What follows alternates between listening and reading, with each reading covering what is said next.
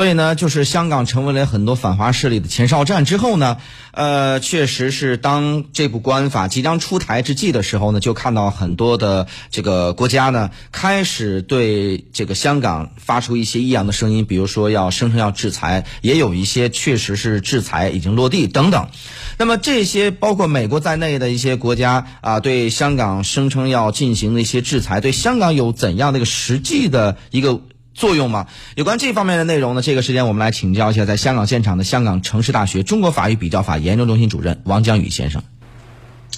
呃，应该说短期来看的话，效果并不是特别的明显，对香港的危害也没有，也也也不会特别的大。呃，原因是美国提出来的，包括他前一项的几项，呃，这个法律上的几几几个法案，以及他的商务部啊，国国务院的声明，呃，所提出来的这种制裁的种种条款呢，呃，有些是是非不为也，是不能的，是不能也，就是说，从美国的单方面的角度，它是改变不了这个局面的。那么有些呢，就算他单方面能做的呢，在短期是很难起到立竿见影的效果的。比如说，美国提出来呢，要剥夺香港的这个呃单独关税区的这么一个呃自由港的地位，这个是他做不到的，因为香港的这个自由港的地位呢是靠自己争取来的，是在基本法和在呃以及通过中中国的整个限制框架所保障的。也就是说，它是自我规定的一个体系。那么，另外那个也是得到国际法的承认，比如说国际上关于海关的呃这一些呃呃国际条约，还有世界贸易组织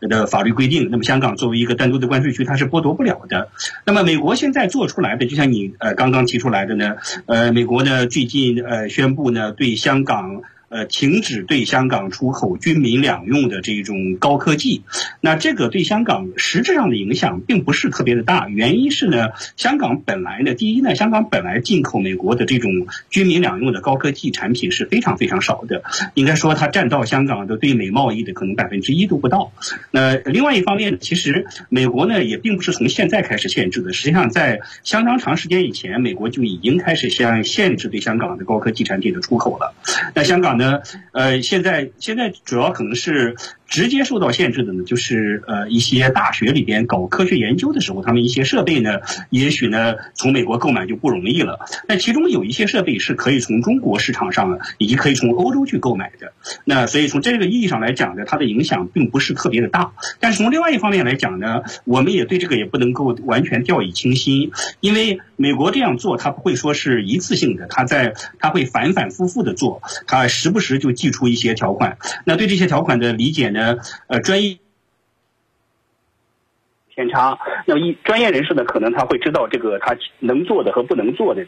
对他这个这个边界是很清楚的。那么但是呢，我们一般的民众呢，包括甚至包括一般的商界人士，可能就觉就觉得啊，美国这样做很可怕。那么香港呢，就从此成为一个是非之地。而商界最需要的就是一个信心，需要一个对稳定性的期待。一方面呢，国安法呢，应该说是给香港带来了一定的稳定性，但是美国的，不断的祭出制裁的这个大棒，制裁这个武器呢，又让呃在在香港的。呃，本地和国际的商界可能会觉得，哎呦，这个这个商业的确定性又不存在了。所以长远来讲，它对香港的声誉会有一定的影响，对这个国际商界对香港的信心会有一定的影响。在这一点呢，我想中国在处理的时候呢，一定要谨慎小心，一定要精细的操作，一定要维护香港作为一个中国呃绝无仅有的、独一无二，在世界上也名列前茅的这样一个国际金融中心和国际商业中心的这样一个地位。